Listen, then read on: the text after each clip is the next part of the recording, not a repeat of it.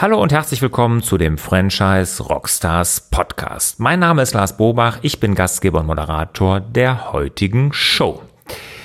Bevor ich den heutigen Franchise Rockstar vorstelle, eine große Bitte an euch.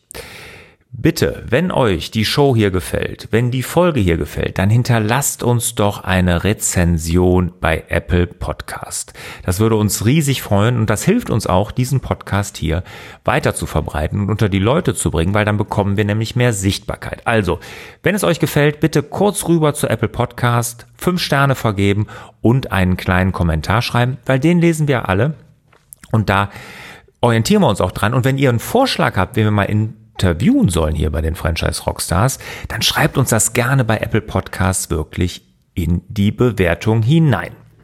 So, also, das wäre ganz toll, wenn ihr das machen würdet, aber jetzt kommen wir zu dem heutigen Interviewgast und das ist der Tillmann Au. Der Tillmann ist Mitgründer oder Co-Gründer, hat er gesagt, von Bodyshape. Bodyshape ist ein EMS-Studio, aber nicht im herkömmlichen Sinne. Und die verbinden nämlich Zirkeltraining mit EMS und wie das genau läuft, das erzählt er in diesem Interview. Aber super interessant, wie sie sich von anderen EMS-Studios abheben wollen als Franchise Geber, also wie sie das Franchise-System von anderen Franchise-Systemen im EMS-Bereich abgrenzen. Das finde ich sehr interessant, was er da gesagt hat und auch sehr spannend, weil das widerspricht eigentlich allem, was man betriebswirtschaftlich so denkt, aber wirklich sehr interessant und dann gibt er wirklich noch ein Golden Nugget, nenne ich das. Also wirklich ein tolles Learning, wie man mit Beratern umgeht. Weil als sie sich gegründet haben als Franchise-System, sind sie von Beratern, sagt er, überflutet worden. Und er gibt da eine Frage zum Besten, wie man mit Beratern umgeht und wie man die sofort enttarnen kann. Und das ist ein echtes Golden Nugget.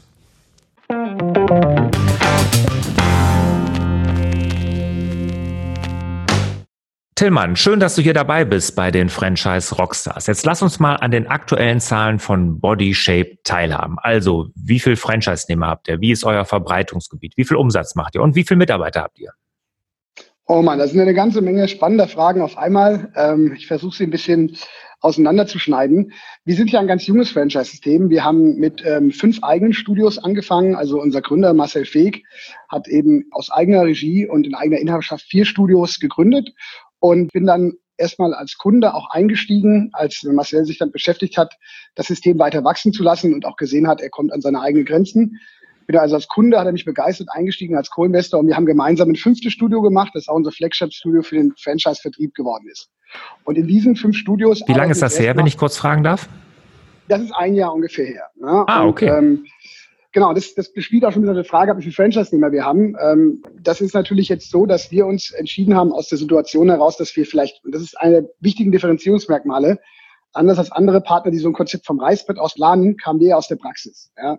Also Marcel hat diese vier Studios gehabt, wir haben das fünfte gemacht, das ist auch nach drei, vier Monaten schon im Break-Even gewesen. Und für uns, vor allem weil ich ja auch nur Co-Investor bin und noch einige andere Themen habe, für uns war das nicht ein Thema, dass wir gesagt haben, wir müssen jetzt Franchise machen und sofort zehn Outlets haben, um dann damit unser Geld zu verdienen, sondern für uns war es eher ein strategischer Wachstumspfad. Von daher haben wir auch, ich sag mal, mit einem vernünftigen Investitionsbudget in ein Franchise-Konzept angefangen zu akquirieren an Franchise-Nehmern, haben im ersten Jahr, damit sind wir eigentlich zufrieden, das ist auch voll unser Business Case, zwei Franchise-Nehmer gewonnen. Ja. Okay. Und das ist also für 2019 und wir schieben jetzt eigentlich für 2020 so im Idealfall diese Business Case drei bis fünf an, und unser Ziel war in den ersten drei Jahren zehn Franchise-Nehmer. Es ist also kein expansives Franchise-Konzept, sondern ein Ausbau der Plattform, die der Marcel gebaut hat mit Bodyshape. Und das ist auch der Unterschied. Bei uns gibt es halt vor allem durch den Marcel sehr viel persönliche unternehmerische Betreuung. Marcel ist selber Gründer, hat es als Studioleiter übernommen, das erste Studio, dann die ähm, vier weiteren mit eigener Kraft aufgebaut und das wollen wir transportieren und weitergeben. Ähm, und von daher haben wir auch keine riesige Franchise-Zentrale und ähnliches. Wir haben einen Kollegen, der sich um Marketing kümmert, eine Kollegin, die sich um administrative Dinge kümmert, um den Marcel. Und es wird ganz viel und sehr stark persönlich um Marcel betreut. Und das ist auch ganz wichtig am Anfang für Gründer, weil die Bankengespräche, die Investitionsplanung, das sind alles unternehmerische Entscheidungen. Und bei großen Franchise-Konzepten, das geht ja auch gar nicht anders, das ist keine Kritik an den Kollegen, werden die natürlich von irgendwelchen Angestellten betreut. Und die Erfahrung, die ein Unternehmer weitergibt, ist, glaube ich, schon anders. Das ist so unsere Differenzierungsposition auch. Das kann ja auch sehr interessant sein, gerade für potenzielle Franchise-Nehmer, früh in ein System einzusteigen, weil da sind noch attraktive Standorte und so ja alles vorhanden. Je später man reinkommt, desto enger wird das ja hinterher. Ne? Und dann ist die Betreuung auch nicht mehr durch den Gründer dann vorhanden. Jetzt ganz kurz regional, diese vier Studios, wo waren die in Deutschland?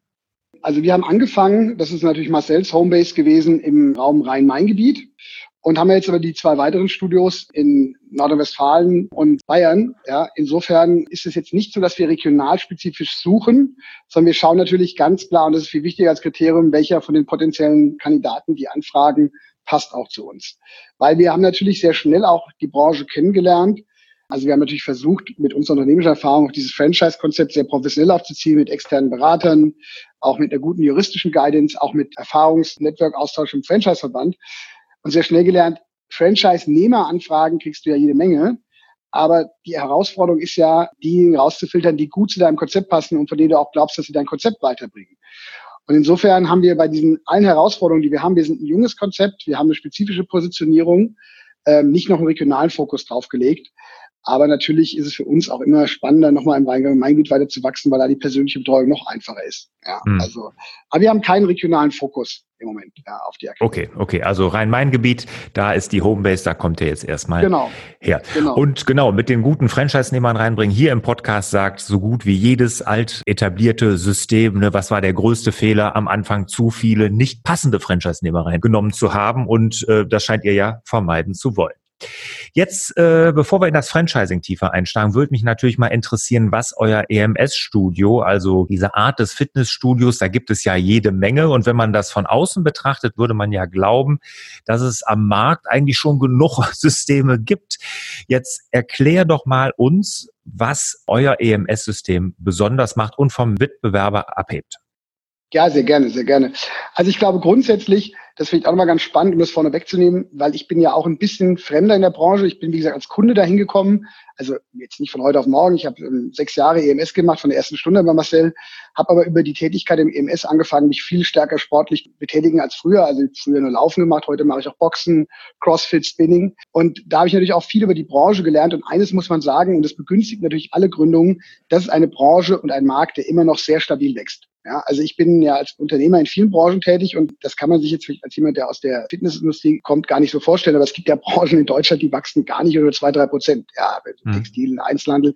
Das ist der, der starke Vorteil, wenn du fragst, was muss man tun, um Erfolg zu haben oder wie kann man sich da auch differenzieren. Der Vorteil ist erstmal, der Markt wächst, es kommen jedes Jahr neue Konsumenten hinzu und natürlich die Fitnessorientierung durch alle Altersschichten steigt. Ja, aus mhm. gesundheitlichen Gründen, aber natürlich aus Körperbewusstseinsgründen. Aber, aber Tillmann, ganz kurz, wenn ich da einhaken darf, das betrifft ja nun alle EMS-Studios. Ne? Genau, aber das, ist, das betrifft alle, vor allem erstmal alle Fitnessstudios, aber das ist ja die, auch eine Grundvoraussetzung, weil du fragst, es ist natürlich immer einfacher, im wachsenden Markt Erfolg zu haben, als im schrumpfenden Markt, weil da musst du viel härter kämpfen. Das wollte ich schon mal vorwegschicken. Mhm. Und das ist sicherlich ein Punkt.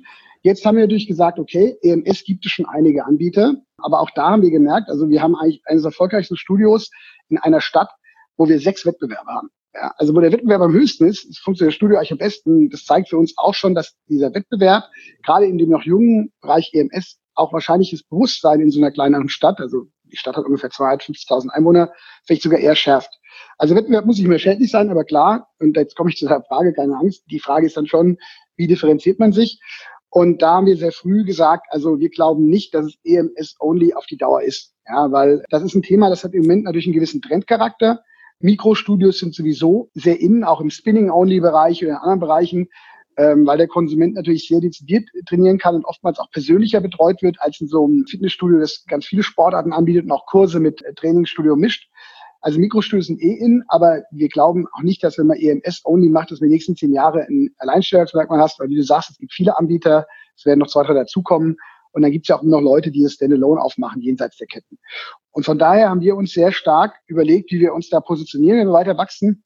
Und für mich auch als der Kundensicht war immer sehr überzeugend, ich kann da in der Mittagspause in 20 Minuten reindroppen, mache ein sehr intensives Workout, verbrenne 800 Kalorien und bin eine Stunde später wieder am Büroarbeitsplatz. Das Ganze fühlt sich einfach sehr geschmeidig an, anders als vielleicht früher, wenn man ins Fitnessstudio gegangen ist, du ziehst dich um, trainierst, Geräte, so, Cooldown, Warm-Up-Phase.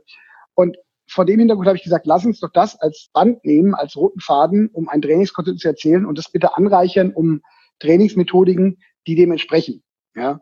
Mhm. Und da hat mich natürlich Marcel dann wieder stark äh, beraten, weil er fachlich die Eignung hat. Und so sind wir sehr schnell darauf gekommen, dass wir auf elektronische Zirkelsysteme als Ergänzung gehen wollen und haben uns entschieden, eben dem Angebot von Milo mit einem Zirkelsystem, das auch, sag mal, sehr stark digital ist, mit der Körpermessung, die am Anfang stattfindet, die Körperanalyse, die Geräte, die sich automatisch einstellen, die Geräte, die auf deine Trainingsintensität sich automatisch adaptieren, dass wir also dieses Thema schnell und effizient zum Erfolg auch übertragen. Und insofern sind wir kein reines EMS-Studio, sondern unsere Konzepte sind immer kombiniert mit eben einem Zirkeltraining, ein Zirkelkonzept von Milon. Das ist eigentlich die Story, die wir erzählen. Schnell und effektiv zum Erfolg über diese beiden Themen hinaus. Und okay, zweite, also ihr kombiniert, wenn ich das jetzt richtig verstanden habe, den Bereich Zirkeltraining, also wirklich, wo man auch ohne Stimulation eigentlich arbeitet und ihr macht das aber mit Stimulation, sodass ihr beides da zusammenbringt. Ich sage mal das klassische Zirkeltraining und das EMS-Konzept. Naja, nein, also das muss ich einschränken. Also wir, ähm, wir bieten keine Stimulation in dem Zirkelkonzept dann. Du machst ja zwei, drei Zirkelrunden mit sechs Minuten, bist du auch in 20 Minuten durch und hast so ein, ich will nicht sagen High-Intensity-Training, aber es geht in die Richtung. Und das ist eben die Analogie zu EMS und deswegen bieten wir beide Konzepte so Studio an. Ach, okay, es wird also beides, genau, jetzt habe ich es verstanden. Also beides separat. Ich kann entweder das machen oder es wird natürlich abgestimmt, sehr wahrscheinlich von einem Trainer auch dann genau, vorgeschlagen. Genau, entweder ich mache eine Woche das, die nächste Woche das und übernächste Woche wieder was anderes. Genau. Und die zweite, zweite wichtige Differenzierung ist eigentlich dem Kunden eine komplette Digital Customer Journey über sein Trainingserlebnis zu bieten. Unser Anspruch ist es, mit den Herstellern, mit denen wir zusammenarbeiten und auch den Tools und Apps, die wir bieten, zu sagen, du kommst bei uns rein, du wirst mit einer In-Body-Waage, was aus unserer Sicht eines der modernsten Geräte am Markt ist, komplett auch gescannt. Hältst da auch eine Dauerbetreuung über diese In-Body-Geräte, wirst dann quasi im, über die Milonizer gescannt, was jetzt deine ganze Trainingseinstellung an den Milon-Geräten angeht und erhältst dann quasi in X-Body einmal das Setup und kannst dann diese Daten alle digital auch verwalten und einstellen für dich und hast dann quasi so eine digitale Customer Journey über dein, über dein gesamtes Trainings- und Fitnesserlebnis. Das ist das, was uns von anderen EMS-Ketten unterscheidet.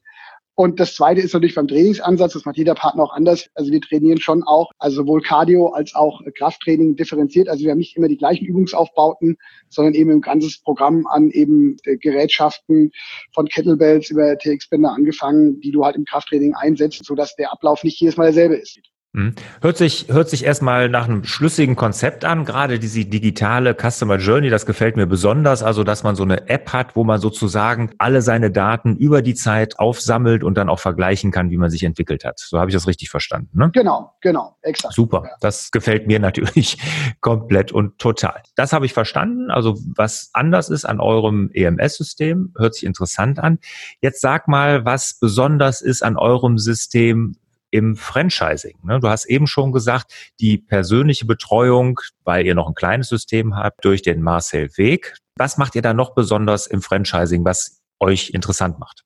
Unser Anspruch ist aber wirklich nicht ein riesiges Franchise-Konzept zu werden, weil wir beide uns nicht von diesem Franchise-Konzept in erster Linie ernähren. Viele Berater haben uns gesagt, ja, ihr müsst schon ein Konzept machen. Wenn ihr in den ersten drei Jahren nicht 60 Studios habt, dann ist das kein gutes Konzept. Also, nee, ist gar nicht unser Anspruch. Ich kann sagen, wir werden sicherlich die nächsten zwei, drei Jahre in einem überschaubaren Konzept von 10 bis 20 Franchise-Nehmer bleiben. Insofern wird auch der persönliche Betreuungsansatz, das ist unsere Differenzierung, bleiben. Und das ist natürlich nicht nur jetzt ein reiner Selbstzweck im Sinne von, wir wollen gar nicht groß werden, sondern wir glauben auch, dass natürlich auch als Franchisegeber das unsere Chance ist, uns zu positionieren, weil auch der Markt der EMS-Franchisegeber ist ja schon prominent und auch teilweise sehr erfolgreich besetzt. Ja. ja. Also wenn wir da als kleiner Anbieter jetzt auch nicht mit irgendwie Millionen von Kapital im Markt kommen wollen, müssen wir uns überlegen, was ist realistisch zu schaffen. Und ähm, insofern ist es auch Philosophie zu sagen, wir bleiben eher vielleicht das kleine Boutique-Franchise-Konzept, das damit also sehr gut lebt, seine Basis verbreitert, aber den Kolleginnen und Kollegen Franchise auch eine sehr, sehr persönliche Betreuung bietet. Jetzt äh, drehen wir den Spieß mal um. Ihr sucht dann ja gar nicht so viele und ihr habt, du hast ja eben schon gesagt, ihr wollt euch die auch gut aussuchen. Was müssen denn jetzt gute Franchise-Nehmer für euch mitbringen? Also nach welchen Typen sucht ihr? Das Wichtigste für uns, dass jemand aus der Branche kommt, der schon Erfahrung gesammelt hat, entweder Trainer in einem Studio war, ja, oder vielleicht Studioleiter eine Führungserfahrung hat, in, in dem Umfeld sich sehr stark auskennt. Weil wir glauben, wenn jemand in der Lage ist, sein Studio erfolgreich zu führen, dann kommt der Rest auch von selbst. Hm. Was wiederum aus meiner Erfahrung nicht so gut funktioniert, wenn Leute hast, die am Reißbrett sehr stark sind oder in der reinen BBL-Theorie, weil die am Kunden dann nicht stark sind. Und der Erfolg ist wie immer in jedem Geschäft der Welt auch ein erstmal vertrieblicher Erfolg. Ja. Und deswegen musst du stark an der Basis sein. Du musst also Kunden betreuen, gewinnen können und da musst du ein bisschen Bezug zu dem Produkt haben. Also für uns ist schon sehr wichtig, eine Vorkenntnis im Umfeld zu haben. Und der zweite Punkt ist natürlich schon, dass wir uns sehr stark angucken, wie die Bonität von jemandem ist und die wirtschaftliche Standkraft, ja. Weil es ist auch nicht unser Interesse, damit gewinnen wir auch nicht, sondern zu gewinnen, jemanden reinzuholen, der mit dem Eigenkapital gerade so hinkommt, der sich dann hoch verschuldet wo man absieht, der überlebt die ersten sechs Monate und die brauchst du halt, um eine Studie Break-Even zu führen, wenn es gut läuft, überlebt er nicht oder kann sich da kein, keinerlei Gehalt rausnehmen und kriegt zu Hause Stress mit der Familie. Also insofern ist unsere Tendenz im Zweifel den Leuten auch eher abzuraten als zuzuraten, wenn wir den Eindruck haben, es funktioniert nicht, weil wir für alles Zeit haben, nicht viel Zeit, um uns Problemfälle auch dann zuzuholen, wo wir dann A, kein, kein gutes Gefühl haben, auch im Business-Sense und B, halt natürlich auch nachher selber nichts gewinnen. Ja, mhm. also, das ist ja, so. ihr habt ja auch eine Verantwortung den Gründern gegenüber. Ne? Genau, das finde ich immer genau. ganz, ganz wichtig, dass Franchise-Systeme, Franchise-Geber sich dieser Verantwortung bewusst sind, weil die Leute, wie du richtig sagst, die verschulden sich richtig. Ne? Das ist ein ja. existenzielles Problem, kann das werden, wenn man nämlich erkennt, boah, das wird schwierig mit dem, dass man dann auch absagt, halte ich auch wirklich für sozial total wichtig und auch äh, angebracht, ne? weil sonst macht auch keinen Spaß. Nicht nur die Zeit, die ihr da reinsteckt, sondern die Verantwortung habt ihr halt auch. Ne? Also ich sehe das genauso wie du, weil ich auch selber am eigenen Leib ähm, erfahren habe. Ich meine, ich habe im Leben sehr, sehr viele Firmen gegründet, teilweise in, in Hauptinvestorenrolle, teilweise in Nebeninvestorenrolle. Ich habe sehr viele Erfahrungen gesammelt und mir ist lange nicht alles gelungen. Und wenn man was nicht hinbekommt, fühlt sich das meistens A, echt scheiße an und B, ist es halt auch sehr schnell finanziell eine Herausforderung. Das ist natürlich ab einer gewissen Menge von Gründungen kriegst du das immer gut ausbalanciert. Aber deswegen gebe ich dir völlig recht. Also da hat man schon eine gewisse Verantwortung, bevor man da Hinz und Kunst und jeden 18-Jährigen in so ein Konzept quatscht. Und das andere Thema ist auch da wieder, wenn du mit jemandem, der nicht in der Lage ist, ein Studio ordentlich zu führen, in Kontakt trittst, du kriegst nur Ärger. Ja, weil mhm. der wird natürlich immer die Schuld nicht nur bei sich suchen, sondern auch bei dir, sagen, dein Marketing ist nicht gut, du leitest dich nicht gut an und so weiter. Das ist schon auch so, dass ich sage, wenn wir klein, aber fein sind, dann möchte ich aber auch fein sein und dann hat es keinen Sinn, Zeit mit Leuten verbringt, denen man nicht helfen kann oder nicht helfen, sich gar nicht helfen lassen wollen vielleicht. Ja. Mhm. Jetzt äh, sag mal ganz kurz nur was zu den äh, finanziellen Invest, der notwendig ist. Wie viel braucht man? Was muss man an Eigenkapital mitbringen? Also zum Kapitalbedarf ist es so, dass wir schon eigentlich voraussetzen, dass die Leute zwischen 60 bis 100.000 Euro Eigenkapital mitbringen. Also echtes Kapital im Sinne von Cash on the Bank. Mhm. Einer guten Bonität und einer unternehmerischen Historie haben wir es jetzt bei allen unseren Gründungen erlebt, dass da auch Banken mit bereit sind, mit zu investieren. Auch dann muss natürlich hier nicht die Hälfte echtes Eigenkapital sein, aber da kann man die Hälfte schon durch einen langfristigen Bankkredit finanzieren so dass wenn die Bonität stimmt und das unternehmerische Standing, dass man dann schon auch mit 50.000 Euro auskommt. In Extremfällen, wenn man jetzt sehr erfolgreich ist oder Sicherheiten hat, sicherlich auch weniger. Besser ist ein bisschen mehr. So, den Rest machen wir dann meistens mit unseren Leasingpartnern über die Geräte, die dann auch ähm, auf Basis der Bonität geleast werden. Jetzt sagtest du, klein aber fein wollt ihr sein, also nicht Wachstum als oberstes Ziel oder Prämisse ausgegeben. Bietet ihr denn unterschiedliche Franchise-Lizenzen an oder wie sehen die überhaupt aus? Bietet ihr Gebiete an oder Standorte? Was macht ihr da? Ja, genau. Wir bieten zwei Varianten im Wesentlichen an. Wir bieten die Variante an, nur ein Studio zu eröffnen. Das ist dann ein Stück günstiger oder eine Multilizenz zu kaufen. Ja. Hm. Und so, diese Multilizenz ist dann, kann ich zum Beispiel sagen, ich kaufe die für Hannover und dann kann ich. In der, fünf, genau, in, der, in ja. dem Gebiet, genau. Und die kann man natürlich dann auch größer machen. Die haben die bisher jetzt meistens so auf zwei bis drei Studios in dem regionalen Umfeld begrenzt. Ja, wenn man durch das regionale Umfeld, wenn einer fünf oder zwölf jetzt aufmachen wollte, würde man sich unterhalten. Wir reden natürlich auch immer wieder im Moment mit Leuten, die eine nationale Franchise-Lizenz fürs Ausland kaufen wollen. Insofern haben wir alles auf dem Tisch, aber der Fall, den wir jetzt abgeschlossen haben und den wir auch hauptsächlich den Leuten anbieten, ist entweder Einzelstudio oder die regionale Umfeldlizenz mit drei Studios und ähm, ja. Mhm. Okay. Die Frage zur größten Herausforderung als Franchise-Geber, ich glaube, da seid ihr noch ein bisschen zu jung zu oder habt ihr da schon eine und ein Learning daraus? Du hast schon recht, natürlich. Es wäre jetzt auch vermessen, da irgendwie schon so nach einem Jahr die totale Retrospektive anzustoßen. Aber ich habe natürlich eine Mischung aus der Branche, wie ich sie kennenlerne und meinen Blick gesammelt, ähm, dass ich glaube, den größten Fehler machst du, wenn du zu schnell zu viel willst. Ja? Erfahrung zeigt einfach, dass geschäftlicher Erfolg und Marktzugang Zeit braucht. Ja, oder du hast mhm. sehr, sehr viel Geld und kannst dir den Marktzugang erkaufen, indem du dich halt bekannt machst. Das haben die meisten Konzepte nicht. Das heißt, du musst dich damit einrichten, dass Dinge einfach länger dauern als geplant. Man plant immer zu optimistisch. Das ist auch völlig in Ordnung, weil ein guter Unternehmer ist ja erstmal Optimist. Sonst kannst du es gleich bleiben lassen mhm. bei all den Herausforderungen. Aber man plant dann zu optimistisch und dann dauert es eben länger und dann geht einem entweder das Geld oder die Motivation aus. Und das ist auch, glaube ich, den größten Fehler, den man als Franchisegeber macht. Entweder unterstützt den Kapitalbedarf, weil du natürlich dann, wenn du sehr schnell sehr groß werden willst, auch viel Geld ins Marketing stecken musst oder du planst zu optimistisch, sagst dann, ich bin nach einem Jahr irgendwie Break-Even, was äh, aus unserer Sicht unrealistisch ist. So, das ist so meine, meine, meine Sicht drauf, auch bei vielen Branchen, aber du hast schon recht, das so spezifisch zu sagen, ist schwierig nach einem Jahr.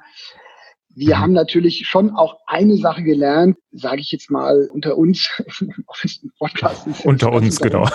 genau. Ähm, also es strömt natürlich ein, ein, eine, eine, eine Horde an Beratern auf dich ein. Mhm. Und ähm, am Ende des Tages ist schon unsere Erfahrung gewesen, die Mischung aus einem guten Rechtsanwalt und einem guten Steuerberater, also den Steuerberater hatten wir eh schon, aber ein guter Rechtsanwalt haben wir dann auch einen branchenspezifischen geholt, plus sich ein eigenes Netzwerk aufzubauen, ja, durch den Franchise-Verband, wo auch gerade in der Branche alle offen sind, ist viel mehr wert, als sehr viel Geld in Beratungen von Leuten zu investieren, die das bisher in ihrem Leben auch nie richtig gemacht haben, und sondern nur am grünen Tisch. Ja. Mhm. Übrigens. Das ist ja das Schöne, wenn ich da kurz einhaken darf, dass an ja, der Franchise-Branche, ich finde, dass man nämlich da so branchenübergreifend den Austausch sucht. Der Deutsche Franchise-Verband ist ein gutes Beispiel dafür. Da wird sehr, sehr offen drüber gesprochen. Ich kenne viele so eine Art Mastermind-Gruppen zwischen Franchise-Nehmern, wo die sich austauschen untereinander aus unterschiedlichen Branchen, da ganz offen mit ihren Zahlen sind. Das finde ich echt super. Ja, ich komme aber ja ursprünglich aus, äh, oder bin immer noch da hauptsächlich tätig im digitalen, der digitalen Branche, ist genauso, aber das ist so, wie du sagst, und das ist viel wert, weil man profitiert ja von dem Wissen der anderen immer irgendwie. Aber ich wollte nur sagen, ähm, ähm nochmal zu diesem Thema Berater zurück, weil vielleicht eine lustige Anekdote für andere Gründer oder was immer so für mich der Prüfstand ist, wenn du einen Berater hast, der dir erstmal erzählt, du müsstest alles anders machen. Also so, man kommt da ja, wir, wir kamen jetzt aus meiner Sicht mit einem vernünftigen Konzept. Wir waren ja auch jetzt nicht irgendwie irgendwie gerade aus vom Baum gefallen. Marcel hat die fünf Studios gehabt. Ich habe viel unternehmerische Erfahrung. Wir kommen also wirklich ein Konzept, dann tauscht mit Beratern aus und dann kriegst du erstmal erzählt, warum es alles keinen Sinn macht und anders geht. Und dann ist mein Prüfstand, ich sage, gut, das ist ja super, wenn es dann, wenn wir einfach jetzt ähm, viel aggressiver agieren müssen und und und, dann investieren sie auch einfach mit. Sie bezahlen ihnen keine Honorar, sondern sie kriegen dafür Shares. Ja. Und wenn dann die Reaktion meistens sofort ist, nee, das mache ich gar nicht, dann Frage stellen, wenn sein Konzept so überzeugend ist, ja, weil dann muss es ja auch, jetzt hier durch der Spur nicht mehr groß mitzuinvestieren. Und das habe ich natürlich auch in der Branche vorgefunden. Mhm. Insofern, wie gesagt, die, die Mischung mit, ähm, mit, mit Augenmaß und einem guten Netzwerk und klar einem guten Rechtsanwalt, weil Franchise ist schon auch ein spezielles Geschäft. Ähm, aber generell, ich habe mein Leben viel Geld verbrannt, weil ich ähm, zu spät gute Rechtsanwälte eingesetzt habe. Ähm, das spart man als Kunde am Anfang immer, ja. Aber das fällt einem, wenn, wenn man dann Erfolg hat, wenn man keinen Erfolg hat, ist egal, wenn man Erfolg hat, die Firmen größer werden, fällt einem immer auf Füße, ja. Weil viele Dinge lassen sich halt nachträglich nicht mehr so gut kon so mal korrigieren wie am Anfang, ja. Das ist ja mal ein echtes goldenes Nugget, wie man mit Beratern umgeht. Finde ich ein super Tipp. Danke dafür, Tillmann. Gerne. Bevor wir uns verabschieden, kommen wir zu den Schlussfragen. Bist du dazu bereit? Immer doch, immer doch. Okay. Welches Buch hat dich als Mensch und Unternehmer am meisten geprägt? Also, wenn ich jetzt sagen würde, was mich am meisten geprägt hat, würde ich sagen Jack Welch, General Electric. Ja, mhm. ähm, ich weiß nicht, ob das den Hörern was sagt. Ähm, ist amerikanisch. Mir schon. Den, genau, super. Also es ist natürlich sehr amerikanisch, also sehr, sehr, so wie sehr positiv und durchexerziert, aber der hat ja schon spannende Theorien zum Six Sigma-Prinzip Black Belt, wie man auch Mitarbeitergruppen kategorisiert, hat mir sehr viel gebracht am Anfang meiner Karriere. Ähm, was ich auch sehr schätze, ist von Jeff Bezos die ähm, Letters from the Chairman, also der ja die Briefe veröffentlicht, die er seinen Mitarbeitern geschrieben hat.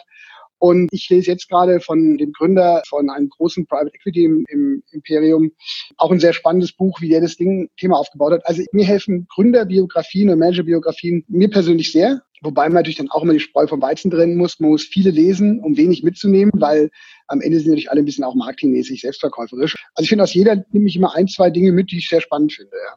Und generell inspirieren solche Biografien ja. Ne? Genau. Also ich meine, die haben genau. ja alle was erreicht und, und Jack Welch, Neutronen-Jack hieß er ja. Ne? Neutronen-Jack, genau, ja, genau, so hieß er, ja, absolut, genau. genau. Ja. Aber Jeff Bezos ist natürlich auch super interessant. Das kann ich gar nicht mit den äh, Briefe des Chairman. Ich habe seine Amazon-Story, die habe ich gelesen, aber da gibt's noch mhm. ein anderes Buch, wo er seine Briefe veröffentlicht.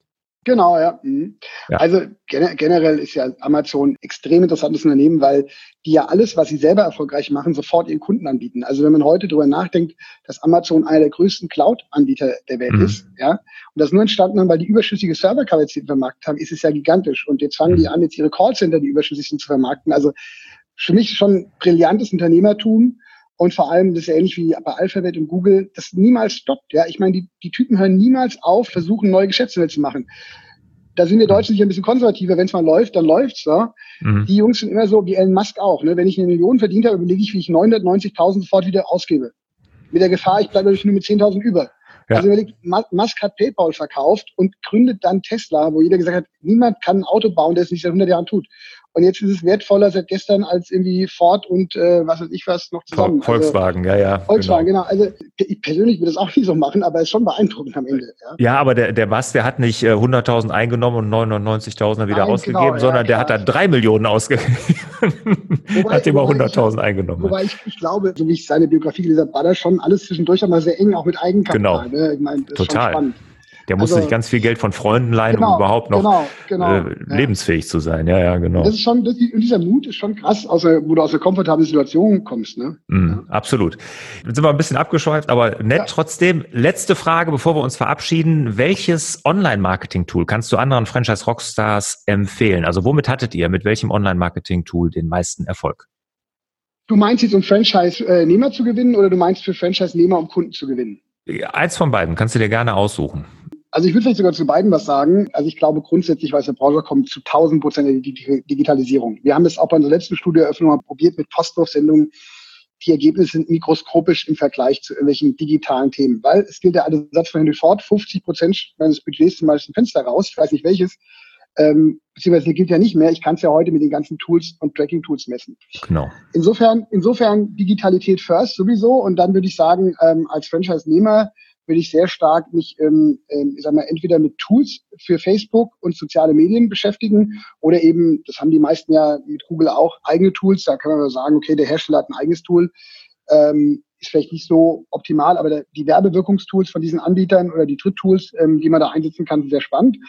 Und das ähm, Marketing Automation Thema, also mit äh, Tools Marketingstrecken zu bespielen, Lead Nurturing, äh, automatisierte Ansprache, das ist, glaube ich, auch in der ähm, Industrie also wenn ich die amerikanischen Konzepte im Fitnessbereich angucke, sehr stark bekommen. Also wenn ich Soul Cycle Spinning angucke, die, die ballern mich jeden Tag mit Mails zu und sicherlich auch automatisiert. Hier hast du das Training schon gemacht. Das für Franchise-Geber ähm, und Franchise-Nehmer zu finden, ist es aus meiner Sicht immer noch das effektivste Mittel, ähm, also mal die, ähm, die Plattform, die es da gibt, also die Vergleichsplattform, wo sich eben Franchise-Nehmer ähm, informieren können, da kriegen wir auf jeden Fall die meisten Leads. Und das ist auch erstmal gut. Die kanalisieren ja den ganzen Suchmaschinen-Traffic alles, was wir selber probiert haben mit eigenen Maßnahmen, messen, Google AdWords in dieser Sache ist vergleichsweise teuer, ja. Hm. Okay. Guter Hinweis, morgen sitzt übrigens der Steffen Kessler hier bei mir im Büro. Also wenn ihr das hört, wird das nicht morgen sein, sondern war das schon, weil der kommt auch nochmal hier in den Podcast und äh, der ist ja hier der Chef vom Franchise-Portal. Sowas meintest du ja, ne? Mhm. Genau, genau. Und das ist also, ohne ihn jetzt persönlich zu kennen, das sind schon sehr effektive Tools, ja. Ja, absolut, absolut. Ist ja auch eine tolle Plattform. Ja, Tillmann, vielen, vielen Dank für deine Zeit. Hast uns einen guten Einblick in Body Shape Fitness gegeben. Danke dafür. Danke dir. Ja, und ich wünsche dir, lieber Tillmann, und euch natürlich wieder mehr Zeit für die wirklich wichtigen Dinge im Leben. Ciao. Ciao.